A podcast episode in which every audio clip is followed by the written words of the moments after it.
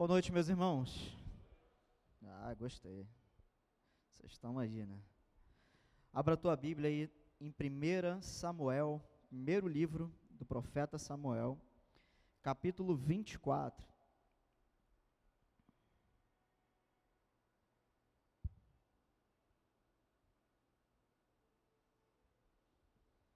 É quase uma série, né, que eu estou pregando em Samuel. Domingo passado, hoje, os, os outros dias aí também.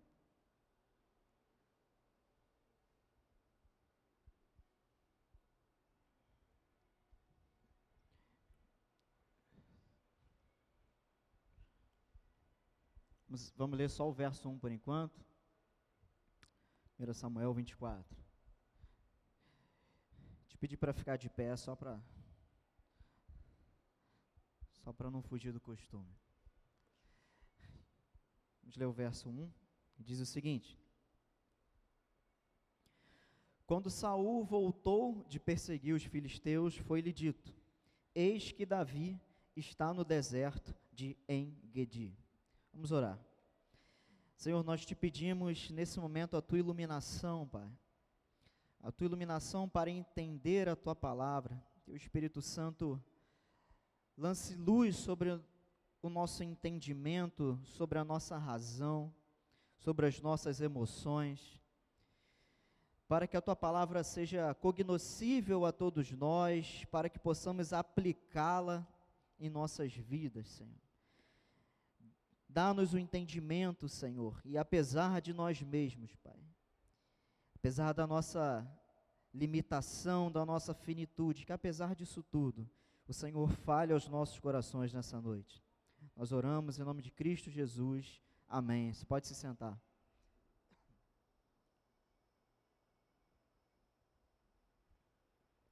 Domingo passado à noite, eu preguei aqui também, 1 Samuel, aquele texto de Jonatas com seu escudeiro. E folheando aqui, a história vai se desenrolando. Eu quero só te situar na história. Nesse momento, Saul, rei de Israel, estava em litígio contra Davi. Davi já havia sido revelado ao profeta Samuel. Davi já havia sido ungido pelo profeta Samuel. Você conhece a história do chamamento de Davi? Mas Saul, movido pelos seus pecados, a saber, inveja, medo, insegurança, ele começa a entrar em litígio com Davi ele ouve vozes mentirosas acerca da postura de Davi em relação a ele. Então, ele toma como verdade que Davi é um, então um inimigo. Ele começa a perseguir Davi. E nesse momento aqui que o povo tinha acabado de travar uma batalha com os filisteus, nós lemos que foi chegado ao conhecimento de Saul Sempre tem um alguém, né? Alguém que fala alguma coisa. Então, veio alguém, um personagem sem nome aqui nas escrituras, e falou para Saul: Olha, Davi está no deserto de Engedi. A semelhança do que eu falei no domingo passado, essa região aqui de Israel, muito árida, muito pedregosa, muito rochosa, muitas montanhas e muitas cavernas nas montanhas. Verso 2. Saul, depois de ouvir isso, tomou três mil homens, escolhidos de dentre todo Israel, e foi ao encalço de Davi e dos seus homens nas encostas das rochas das cabras selvagens. Alguém já viu aqui na, na internet aquelas cabras que ficam na, na, na parede? No, é aquela, aquela montanha quase reta e a cabra fica ali. O pessoal fala que as, as cabras não conhecem as leis da física, né? Porque elas vão subindo aquilo ali e ficam em pé era algo desse tipo, por isso que o escritor aqui da Bíblia dá esse detalhe. E vocês percebam que Saul tomou 3 mil homens. Saul montou um batalhão inteiro só para pegar Davi. Segundo os relatos que a gente tem aqui, Davi tinha cerca de 600 homens. Então, assim, era uma desvantagem considerável. Verso 3: Chegou a uns currais de ovelhas no caminho, onde havia uma caverna. Lembra que eu falei? Aqui essa aula de geografia aqui de Israel, muitas montanhas, muitas rochas, muitas cavernas nas montanhas, são dutos, quem tiver curiosidade, só para iluminar aqui essa questão, tem um canal no YouTube chamado Israel com Aline. É uma guia turística, turístico brasileiro que mora lá e ela tem um, um capítulo lá que ela entra nesses dutos. Você coloca lá, Israel com Aline, Sodoma e Gomorra. Ela entra onde era a cidade de Sodoma e Gomorra e é um túnel. É cerca de um quilômetro por, por dentro da rocha e sai em outro lugar. É bem interessante, é só para iluminar, tá? Tudo que eu tenho falado aqui desde o outro domingo. Então, chegando nessa caverna, ainda no verso 3, diz o seguinte: Saul entrou nela, na caverna, para fazer o quê? Suas necessidades. Olha só o número 2 aí, ó. Saul entrou na caverna, gente, para fazer o número 2. Olha só, esse relato é, chega até a ser engraçado. É legal porque a gente vê, a gente lê a, a, escritura e às vezes parece um conto de fadas, mas são seres humanos, são gente como a gente, passando por situações do dia a dia, claro, no contexto deles, mas gente como a gente. Saul, então, no meio dessa perseguição, se retirou, deve ter falado lá para os, agora aqui é na escritura não, tá? É liberdade de pensamento. Saul falou para o pessoal, rapaziada, fica aí que eu vou resolver uma situação aqui. aí foi lá, entrou na caverna, levantou sua, sua vestimenta real, ficou de cócoras e mandou ver. E diz assim: Ora, Davi e os seus homens estavam sentados no mais interior da caverna, olha só. Davi com os seus homens estava na mesma caverna que Saul foi passar o fax. Então os homens de Davi lhe disseram: Hoje é o dia do qual o Senhor lhe falou. Eis que eu entrego o seu inimigo nas suas mãos, e você fará, o que, fará com ele o que bem quiser. Os homens de Davi então viram a situação, imagina um cutucando outro, é o rei Saul. Olha, o rei Saul está ali na mesma caverna, entrou aqui. Fala para Davi, Davi, olha quem está ali. E aí vem aqui um espiritual, né? Olha, este é o dia que o Senhor te disse, eis que te entregarei. É, tem um profeta aqui. Diz o texto, ainda nesse verso 4: Então Davi se levantou e, sem ser notado, cortou a ponta do manto de Saul. Imagina, Saul está ali, deu aquele. Ó, não é assim? Não é um negócio desse assim que faz na barriga? Saul correu para dentro da caverna, tirou a roupa, o manto, vocês se lembram que era aquela capa. Ele tirou a capa, né? E quando a galera vê e avisa Davi, ele chega lá, Davi vai como um gato. Ele puxa a capa de, de Saul e corta um pedaço da ponta dela. Verso 5. Mas depois disso, de ter cortado a capa, Davi ficou com dor no coração por ter cortado a ponta do manto de Saul e disse aos seus homens: O Senhor Deus me livre de fazer tal coisa ao meu Senhor. Isto é, que eu estenda a mão contra ele, pois é ungido do Senhor. Ah, que versículo conhecido, né? Talvez um dos mais é, mal utilizados da Bíblia, né? porque nós vemos muitos líderes religiosos usando esse versículo para autopromoção, mas a Bíblia não está falando nada disso. Davi, após pegar essa capa, o manto, cortar, de pronto ele parece que ele tem uma reação. E eu fui, vocês sabem que eu gosto disso, né? Eu fui olhar aqui o texto original no hebraico, e essa dor no coração que, Davi sentiu é uma palavrinha que poderia ser traduzida livremente como nocaute. Já aconteceu com você uma situação que te sobrevém e você parece que fica nocauteado? Sente aquela, aquela um aperto no peito? Aconteceu uma coisa assim de súbito, você parece que levou mesmo, igual aquele no octógono lá do MMA, quando um, um lutador leva um golpe e ele fica ali, vai para a lona. Foi isso que aconteceu com o coração de Davi. Ele foi, na hora, nocauteado nas suas emoções. Verso 7. Com essas palavras, Davi conteve os seus homens e não permitiu que se levantassem contra Saul. Então Saul se levantou, saiu da caverna e seguiu o seu caminho. Vamos só até isso a analisar o que está acontecendo. Davi, como se diz aí, tinha a faca e o queijo na mão para resolver o problema dele. Saul estava perseguindo ele sem motivo, movido por inveja, movido por ciúmes, movido por temor, medo de perder o trono. E Davi nunca quis usurpar o trono. Davi recebeu um chamamento da parte de Deus. Mas Deus, ao mesmo tempo que chamou Davi, também é um Deus de princípios. Saul não foi tirado de lado, não foi substituído de lado. Um pouco antes aqui na história, Saul foi sim reprovado por Deus, mas enquanto Saul estava no reino, Davi estava aguardando a sua hora. Já viram aquelas corridas no atletismo de passar o bastão? Tem um camarada lá esperando. Eu estou aqui com bastão. Quando eu chego lá, eu passo o bastão. Saul ainda não tinha chegado lá.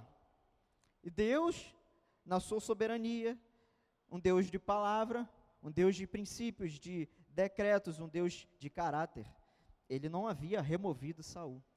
Havia rejeitado, mas o prazo do governo de Saul ainda não tinha acabado. E nem o de Davi começado. Davi, quando se depara com essa situação, e tendo sido incitado por um dos seus homens, quando diz que, olha, esse é o dia que Deus te falou, é o dia que você vai vencer os teus inimigos, derrotar os teus inimigos. Davi não entendeu essa palavra como lhe foi apresentada. Ele foi lá, cortou o pedaço da roupa, mas sentiu no seu coração e disse: Ai de mim fazer isso. Davi então reconhece que ainda naquele momento Saul era o rei. Saul era o rei de Israel. Ele não poderia quebrar os princípios. Ele não poderia ultrapassar os limites. Essa aqui já é uma primeira lição. Cuidado para, entre aspas, em nome de Deus, não quebrar os princípios. Cuidado para, em nome de Deus, em nome de algo que você sabe que Deus chamou para fazer. Não, mas Deus me chamou para isso. Não, eu sou chamado para isso. Ótimo. Mas espere o tempo de Deus. Eu sei que Deus quer que eu faça isso. Por vezes você tem que tomar a decisão, por vezes você tem que esperar. Parece controverso, há poucos, poucas pregações eu falei: olha, se Deus te chamou, não perca tempo. Mas há momentos na vida em que precisamos saber discernir o tempo das coisas. O sábio das Escrituras disse: existe tempo de nascer, tempo de morrer, tempo de crescer, tempos de paz, tempos de guerra, tempos de amar, tempos para deixar de amar. E por aí vai. Existe tempo para tudo. Então, cuidado para não tomar atitudes precipitadas, movido por uma noção espiritual de que você está fazendo a coisa certa. Cuidado. Davi, por isso que ele era um homem segundo o coração de Deus. Davi teve essa percepção, Davi teve essa sensibilidade espiritual de saber que, embora ele tenha sido chamado para ser rei, embora ele tenha sido chamado por meio do profeta, por meio daquele rito onde ele foi ungido, ele sabia que ainda não era a hora, ainda não era a hora dele assumir, e não seria correto ele ferir ou matar Saul. Então, no verso 7, como nós lemos, Saul então se levantou, lembra que ele terminou de fazer o que ele estava fazendo ali, olha, ó, puxou a descarga, pegou suas coisas e foi embora, saiu da caverna. Verso 8, vamos continuar a exposição bíblica aqui, diz o seguinte: Depois, ou seja, após Saul terminar as suas coisas, pegar sua roupa e sair da caverna, também Davi se levantou e saindo da caverna, gritou a Saul dizendo: Ó oh, rei, meu senhor, gritou, gente, eu tive que fazer isso, né? Diz aqui, gritou, né, Frank? Nossa, que prazer te ver aqui hoje. Davi gritou: Ó oh, rei, meu senhor! Imagina, gente, Davi estava na caverna, passando um fax. Davi vai ali, pega a roupa, corta, depois pensa: não é para é eu fazer isso. E aí, Saul se ajeita, sai, Davi vem atrás. Imagina o susto que Saul levou. Para para falar a verdade, você contar lá na tua casa, lá no, você, quando você está naquele momento de realeza no teu trono, está lá com o teu celular, jogando. Lá em casa, assim, meus amigos e meus familiares, quando começam a receber vídeo do, do Instagram, É porque eu estou ali, né? Vai indo um monte de vídeo. Você não você está ali na calma, você está na tranquilidade, você não espera, né? Toca o interfone, gente. Toca um, um telefone. Você está ali, você está na tua paz. Como eu falei, a Bíblia traz esses relatos para mostrar que as pessoas aqui desse, desse livro são, eram gente como a gente. E Saul toma um susto. Quando Saul olha para trás, olha só, Davi se inclinou e lhe fez reverência com o rosto em terra. Olha só, Davi sendo perseguido por Saul, sendo odiado, estando em litígio, Saul querendo matar Davi, com um batalhão de três mil homens. Davi tendo a possibilidade de acabar com Saul, não o fez por entender que não era isso que Deus queria naquele momento. Não era o tempo disso. Saul não se enquadrava nesses inimigos que Deus ia entregar na, nas mãos de Davi. Ele então chama Saul e quando Saul se vira, gente, eu eu estou vendo assim, sabe? É um roteiro de Hollywood aqui na minha cabeça. Saul vira e Davi se prostra. Davi se prostra diante do homem que queria lhe matar. Por isso que Davi era um homem segundo o coração de Deus. E Davi disse a Saul, no verso 9: Porque o Senhor dá atenção às palavras dos que dizem que Davi quer fazer-lhe mal ele fala: Ó oh, meu rei, por que, que você está ouvindo? Por que, que você está dando ouvido às pessoas que estão dizendo que eu quero te fazer mal? Verso 10: Eis que hoje o meu senhor pode, pode ver com seus próprios olhos que o Senhor Deus o pôs nas minhas mãos nessa caverna. E alguns disseram que eu deveria matá-lo, mas eu o poupei, porque disse: Não estenderei a mão contra o meu senhor, pois é ungido de Deus. Davi nos ensina uma lição tremenda de humildade, de reconhecimento das ordens instituídas por Deus, das autoridades instituídas por Deus, das lideranças instituídas por Deus. Quando ele se re reverencia, ele se explica, claro que ele começa a argumentar, explicando, ele fala: Eu poderia te matar, eu fui incitado a te matar, mas eu não vou fazer isso. Olha o verso 11 como é que começa, gente. O que que Davi fala? Veja meu pai. Olha o carinho, o respeito que Davi tinha por Saul. Mesmo Saul já tendo sido rejeitado por Deus, Davi sabia, desculpa a expressão, jogar as regras do jogo. Ele sabia que Saul ainda era rei e que ele lhe devia reverência, respeito, condescendência. E ele diz: Veja, meu pai, até porque eles eram próximos, eles eram amigos, Davi era um subordinado de, de Saul, eles tinham uma relação, e a coisa desandou, Davi passou a ser o, o inimigo para Saul, mas Davi não o via assim, Davi ainda o via como rei, como pai, aquele, aquela pessoa de respeito que ele, a quem ele servia. Ele diz: Veja aqui na minha mão a ponta do seu manto. E ele mostra aqui, ó. Ele puxa aqui do bolso. Olha aqui, ó. Por eu haver cortado a ponta do seu manto sem matá-lo, reconheça e veja que não há em mim nenhum mal, nem rebeldia. Nunca pequei contra o rei, ainda que ele esteja à caça da minha vida para tirá-la de mim. Olha só. Davi, então, esse homem com esse coração desse tamanho, prova aqui, ele puxa do bolso dele aqui, olha, a tua capa, enquanto você estava lá distraído, resolvendo o teu problema, eu poderia te matar. E eu estou aqui provando que eu não quero te fazer mal. E mais, eu nunca te fiz mal. Eu nunca pequei contra o Senhor e em mim não há rebeldia. Meu Deus. Verso 12. Que o Senhor Deus julgue entre nós dois e me vingue do rei porém não estenderei a minha mão contra o rei. Como o provérbio dos antigos diz, dos perversos procede a perversidade, mas eu não estenderei a minha mão contra o Senhor, meu rei. Atrás de quem saiu o rei de Israel? A quem persegue? A um cão morto, uma pulga? Que o Senhor Deus seja o meu juiz e julgue entre nós dois que ele examine e defenda a minha causa, me faça justiça e me livre das mãos do rei. Davi aqui argumenta que ele jamais faria isso, e ainda diz: Quem é que o rei está querendo matar? Olha para mim, eu não sou ninguém diante do rei. Davi se humilha, eu sou um cão morto.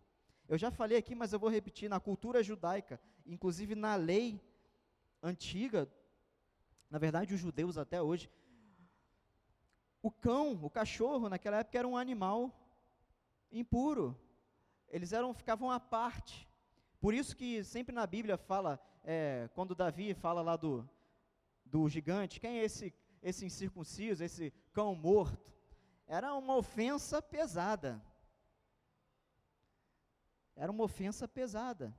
Davi se veste com, com essa nomenclatura, como, um, como uma pulga. Olha, uma pulga, um animalzinho minúsculo. Um cão morto. Ou seja, eu não, alguém que não pode causar mal, alguém que não pode matar. A pulga, no máximo, vai dar uma coceira. Não sei se pode passar alguma doença, os biólogos de plantão que me digam, mas não tem condições de matar. E ele fala, então, que Deus, então, julgue. Ele, no final das contas, após esse argumento aqui, é, deixar qualquer advogado aí no chinelo, né? ele prova, ele tem provas materiais, ele tem um, uma, uma desenvoltura no seu argumento, e no final ele fala, que Deus julgue. E olha como o texto segue, verso 16. Quando Davi acabou de falar todas essas palavras, Saul disse: É esta sua voz, meu filho Davi. um falou: Veja meu pai, e outro fala: Meu filho Davi. E Saul chorou em alta voz. Vamos parar por aqui para eu fazer algumas aplicações. Meus irmãos, o que eu vou falar se resume no Sermão da Montanha de Jesus, mas o que esse texto nos ensina, que Davi nos ensina nessa noite, dentre muitos ensinos, mas algo central aqui. Aprenda a retribuir aquilo que você recebe de forma inversamente proporcional. Complicou? Ficou, ficou meio filo, filosófico? Davi recebeu perseguição e desejo de morte da parte de Saul. Ele retribuiu com humildade e amor. Quando alguém pisa no teu pé, quando um irmão daqui de dentro, quando um familiar, quando alguém que você tem estima, tem amor, tem carinho, por alguma circunstância da vida venha te fazer mal, retribua com o oposto. Jesus falou isso, não falou? De dar o outro lado da face? Bem-aventurados os que são perseguidos, bem-aventurados os que choram, mas aqui esse texto de uma forma muito um pouco mais ilustrada, né, um enredo aqui mais rico de detalhes, mais humano assim para a gente entender e se colocar no lugar. Davi nos ensina que a postura certa diante daquilo que se, daquilo que se recebe transforma ambos os corações. O coração de Davi foi transformado porque ele amou mais Saul, porque ele se tornou mais humilde, porque ele se tornou mais um homem de honra, de valor. E o coração de Saul, estava ali cheio de sentimentos malignos, foi curado. Quando você trata com amor aquele que te feriu, você se cura e você cura o outro. Quando você trata com tolerância, com misericórdia, com benevolência aquele que te feriu, você agrada a Deus, você se cura e você cura o outro. Esse é o poder do perdão. Esse é o poder do perdão. É uma cura dupla, simultânea, sincronizada. Verso 16, onde nós paramos, diz: Saul chorou em alta voz. Vocês perceberam que na hora que Davi tem essa postura de amor, de humildade, de reverência, de respeito, de entender o seu lugar, sabendo que Saul ainda era rei, e Saul vendo toda aquela circunstância, Saul desmonta. Meus irmãos, o amor é uma arma poderosa. O amor é uma arma poderosa. Ele desmonta os corações que estão permeados de maldade que estão cheios de intentos malignos, porque Saul tinha estratégias aqui militares para acabar com Davi. E tudo se tornou nada diante da postura de Davi. Isso aqui eu já poderia parar a pregação aqui, porque já está, é, desculpa o termo, já teria valido o ingresso, né? Quando a gente vai num, num jogo ruim aí, igual o pastor Daniel vai no jogo ruim aí quinta-feira, um, um, time de segunda divisão com um time que nome de bairro, assim é um jogo ruim, mas de repente vale o ingresso. Agora, quando a gente lê esse texto aqui, meus irmãos, que lição! Verso 17. Então disse a Davi, agora Saul. Davi falou, Saul se virou, desmontou, foi transformado pela atitude de Davi e agora Saul vai falar. Ele diz o seguinte: Você é mais justo do que eu. Quando nós agimos com amor, nós agimos com justiça. E olha que o amor de Deus, como Paulo diz lá em Romanos 5, que é derramado em nossos corações, a lógica do amor de Deus é justamente o oposto da lógica do homem. Para o homem, justiça é se vingar. Para o homem, justiça é pagar, é retribuir, é restituir na medida em que foi ferido. É ou não é a lógica do coração humano? Desculpa a expressão que o pessoal fala, já é a terceira hoje, desculpa a expressão, né? Estou perigoso. Já viu aquele vídeo? Dá que eu te dou outro. Lembra? um, o ex-presidente que falou para uma deputada, dá que eu te dou outra. Isso é a lógica humana. Isso não é a lógica de Deus. Isso não é a lógica do cristão. É, dá que eu te perdoo. Essa é a lógica de Deus. Essa é a lógica do amor de Deus. Contraria, por isso também Paulo fala em Coríntios, Coríntios que a sabedoria de Deus é loucura para o homem é loucura para o homem carnal, sendo ofendido pelo seu próximo, perdoá-lo, amá-lo e reagir com condescendência, com misericórdia, com bondade. É contra a natureza humana. Por isso, Saúl diz a Davi: Você é mais justo do que eu. Pois me recompensou com bem, enquanto eu o recompensei com mal. Lembrei de uma canção da Marina de Oliveira faça um teste. É da, lembra, Carla? É da nossa época, hein? década de 80. Faça um teste, experimente recompensar o mal com o bem, e você vai ver como as coisas vão ser diferentes. Experimenta recompensar o mal com o bem. Isso aqui nas nossas relações, em todas as esferas. No casamento, na nossa relação familiar, na nossa relação na igreja, que é uma, uma parte do corpo de Cristo, nas nossas relações profissionais de trabalho, de estudo, nas nossas relações no mundo. Às vezes a gente entrou no ônibus, você já está ali tendo que lidar com pessoas. Entrou no trem, alguém pode pisar no teu pé, alguém pode olhar para tua cara, te confundir com alguém e, e, querer te arrumar um problema contigo. Isso acontece, é, são causos reais aí do mundo que a gente vive. Como nós vamos reagir diante desses momentos? Com justiça. O que é, que é justiça? Não é aquela espada da justiça lá do, do direito. É com amor, com misericórdia, com bondade, com perdão, com condescendência. Sabe o que é condescendência? Você que é pai, você que é mãe. Eu não sou, eu, tenho, eu, eu falo isso aqui, né? eu tenho uma micro, eu tenho uma micro experiência disso com os, com os gatos, com os pets, né? Pelo amor de Deus, não estou falando que animal é igual filho, não, porque existe uma corrente dessa agora, né? Mas condescendência quando teu filho te desobedece, faz alguma coisa que, que você não queria, você abaixa, olha bem na, no rosto dele e você fala, não pode, por isso, por aquilo. Sabe o que é condescendência? é você se abaixar ao nível da pessoa, você se fazer acessível, você se fazer inteligível, você se fazer compreensível. Ou seja, Davi tendo a possibilidade de agir de uma forma, ele se humilhou e se dobrou ao, a Saul de uma forma diferente. Porque às vezes quando nós somos ofendidos e quando as coisas nos sobrevêm, nós nos sentimos vitimizados e o fato de estarmos machucados ou de sermos a vítima, isso parece que nos envolve de um patamar de superioridade. Não, eu sou a vítima. E existe mascaradamente uma autopromoção, uma autossuficiência, um ego sobressaltado de que eu sou ferido, eu mereço, eu, como se isso nos fizesse um pouco superiores àquele que nos ofendeu.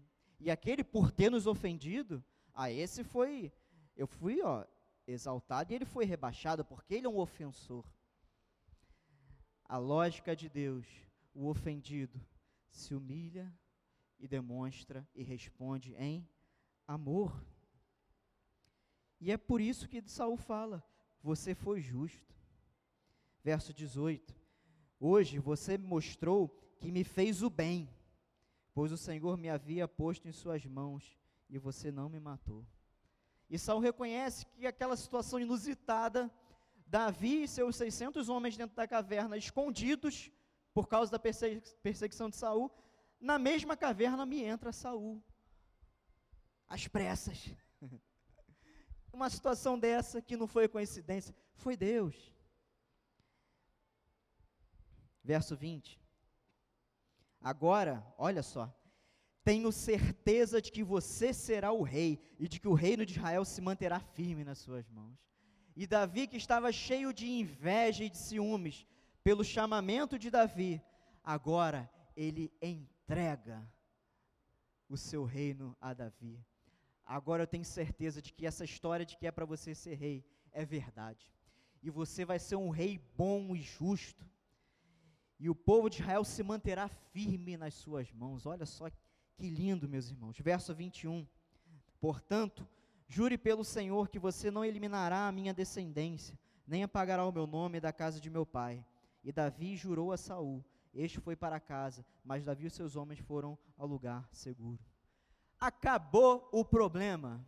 Quando o amor, a bondade, a misericórdia, a tolerância, a compreensão, a condescendência entram na história, o problema acaba acabou. Saul foi para casa, Davi foi com seu pessoal para um lugar seguro, acabou. Acabou. Davi promete, perdão, Saul faz um pedido, né? Olha, então quando você assumir, que você poupe os meus descendentes aqui no hebraico a minha semente, né, os meus descendentes. E Davi, com certeza, conta comigo. E a gente vê depois lá na história de Mefibosete, quando por amor a Jonatas, que era descendente de Saul, Davi chama Mefibosete para dentro da sua casa e ele se senta todos os dias à mesa do rei. Davi cumpre a sua palavra. Que história, meus irmãos, que história. Eu quero, como aplicação para a gente encerrar, te apontar aqui, nesse capítulo 24, três atitudes diferentes, de três pessoas diferentes. Primeira, a atitude do, de um dos homens de Davi. Tinha um muito espiritual aqui no grupo, que quando vê Saul, diz: Rei, hey, olha quem está ali. Hoje é o dia do qual o Senhor lhe falou. Eis que eu entrego o seu inimigo nas suas mãos, e você fará com ele o que bem quiser. Uma primeira atitude errada. Os homens de Davi, ou o homem de Davi, o mau uso da palavra de Deus. Cuidado com quem usa a palavra de Deus de forma equivocada. Como eu vou saber, Leandro? É para a glória de Deus ou para a glória do homem? É para a glória de Deus. Show de bola. É para a glória ou para engrandecimento do homem? Sai fora. Qualquer homem que usa esse livro aqui para se autopromover, qualquer denominação, qualquer religião, qualquer grupo de pessoas, por mais santo que pareça ser, que use esse livro para se autopromover, para se autoproteger, para se autoelevar, fuja, não glorifica a Deus. Você vê que eles citam Deus, eles citam uma promessa que Deus tinha feito a Davi, mas com uma intenção totalmente errada. A primeira atitude é desse, esses homens de Davi, uma atitude errada, um mau uso da palavra o entendimento errado. Como eu falei na hora que passei por esse verso, cuidado para, em nome de Deus, não quebrar princípios e não ir além dos limites. Uma segunda atitude que nós vemos é a atitude de Saul. E agora que é uma atitude certa. Saul, quando se depara com Davi, após todo o discurso de Davi, ele tem uma atitude de humildade e reconhecimento. Ele se desmonta, ele se desarma, ele se desnuda dos seus planos, das suas intenções, de tudo que ele tinha contra, contra Davi. E ele reconhece ali a postura de Davi. Uma segunda atitude, uma terceira atitude, também correta. É uma atitude ruim e duas boas, tá? Só para ficar legal. A atitude de Davi. Davi, ele tem uma postura de, eu falei aqui, vamos ver se você pega, misericórdia, bondade, compaixão, condescendência, amor. Davi tem uma atitude de amor. Davi tem uma atitude, é claro que vai ser um anacronismo aqui, porque Cristo ainda não tinha vindo nessa época, mas Davi tem uma atitude cristã, na essência da palavra. Davi, podendo matar Saul, o preserva. E aqui a gente parte para o último ponto dessa pregação. Davi aqui está fazendo uma tipologia, ou seja, está fazendo uma figuração de Cristo. Você lembra que Jesus é a raiz de Davi? Ele descende de Davi. Ele vem da descendência de Davi. Davi estava aqui uma atitude messiânica. Como assim, Leandro?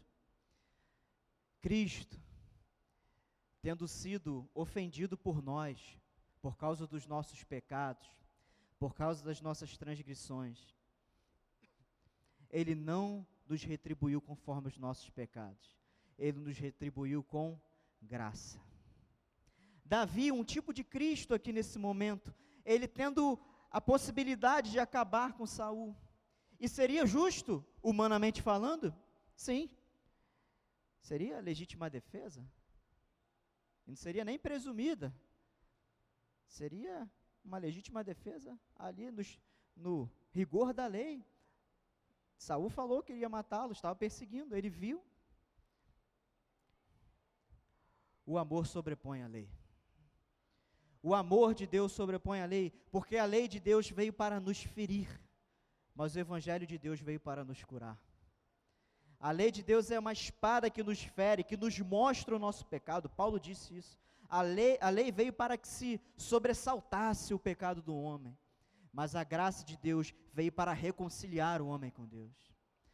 Davi, portanto, uma figura de Cristo, um tipo de Cristo, ele mostra que agir com graça é muito mais nobre, é muito maior, é muito mais excelente do que agir com justiça. O ferro e fogo, na ponta da faca, no fio do bigode, essas expressões que a gente tem aí no, no dito popular. Cristo agiu com graça em nosso favor. Se nós estamos aqui é por causa da graça de Cristo, porque nós somos naturalmente, ou para ficar mais teológico, nós somos radicalmente depravados. A nossa raiz, a nossa essência, Paulo diz, a nossa inclinação, o pendor da carne é para as coisas da carne. E por causa disso, Deus seria totalmente justo se ele condenasse toda a raça humana. Mas Deus revela o seu amor, enviando o seu filho, seu filho unigênito, para morrer por aqueles que eram seus inimigos. E Paulo fala isso em Romanos 5. Ele veio quando ainda éramos inimigos e assim nos tornou seus amigos, por causa do ministério da reconciliação de Cristo. Meus irmãos, assim como Cristo agiu em nosso favor, nós também temos que agir em relação aos nossos próximos. Lembra daquele texto? Sede imitadores de mim, como eu sou de Cristo? Ser imitação de Cristo. Essa palavra no grego é a ideia de mímica. Já viu aquele pessoal que faz mímica, que eles ficam imitando. É isso, a, palavrinha grega ali é ser imitador, é fazer mímica, é imitar a Jesus. Jesus, tendo todo o poder e tendo, todo o, tendo todos os argumentos, tendo todas as prerrogativas para dizer: eu não vou me sacrificar por esses, que esses não merecem, ele estaria, ó, 100% certo, porque nenhum de nós merecia. Mas o amor sobrepôs a lei.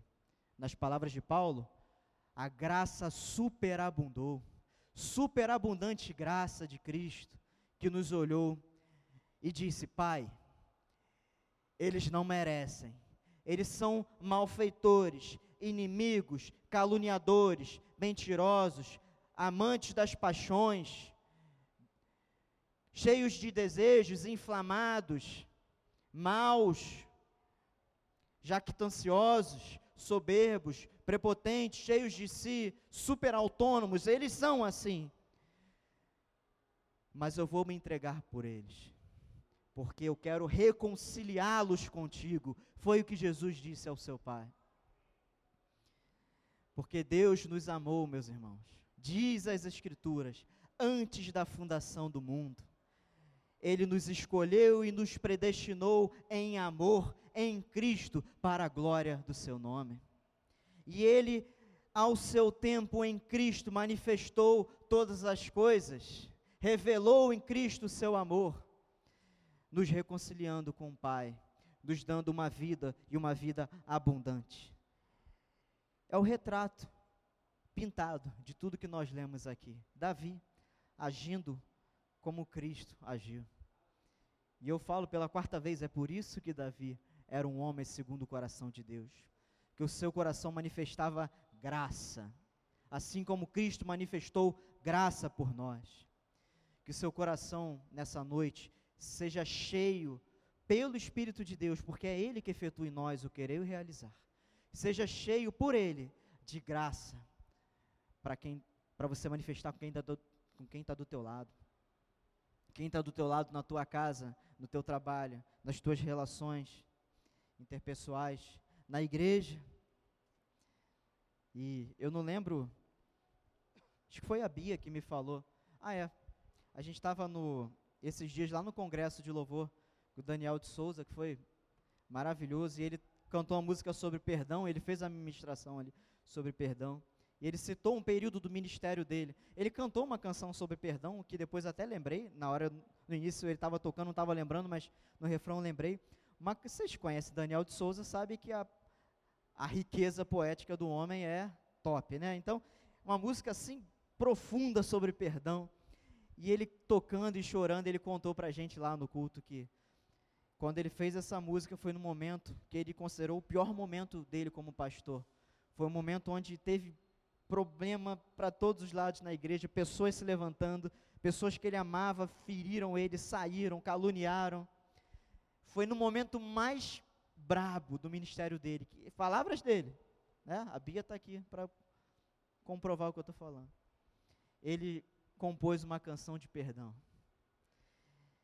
Que o nosso Senhor nos encha dessa graça, desse amor, para nos, nos momentos mais difíceis, nos momentos onde você se sinta mais ofendido, mais machucado, você manifeste graça e amor, da mesma forma que Cristo manifestou por você.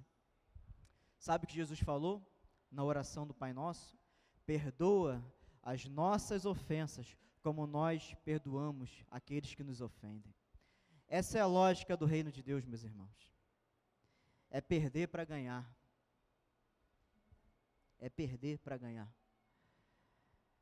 É dar o outro lado da face. É manifestar graça quando lhe é entregue perseguição,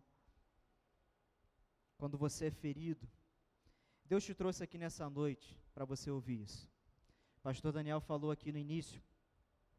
Embora haja né, a, a livre agência humana, né, hoje eu vou no culto, Hoje eu vou lá, aniversário do Gabriel, tio Frank, tia Deise, os primos, meu brother ali, Lucas, chamei para vir. Embora hajam esses movimentos humanos, ah, vem no culto, vem visitar, é uma ocasião especial, 18 anos do Gabriel, segundo o pastor Daniel, o barbudo mais bonito da igreja. Cadê ele? Está ali. Nosso guitarrista. embora haja esses movimentos, ah, não vou de manhã, vou de noite, e você está aqui, às vezes achando que você veio por isso, você veio porque Deus te trouxe. A soberania de Deus, a providência de Deus. Dona Persília, nossa companheira, tanto nos ajuda. Vocês estão aqui porque Deus os trouxe aqui. Lembra de José? É um rapidinho só para terminar. José, seus irmãos tiveram inveja dele, levaram ele para um deserto, venderam ele como escravo, ele foi parar no Egito. Aí por causa de uma calúnia, a Potifera lá, a esposa do Potifar, caluniou dizendo que ele queria agarrar ela.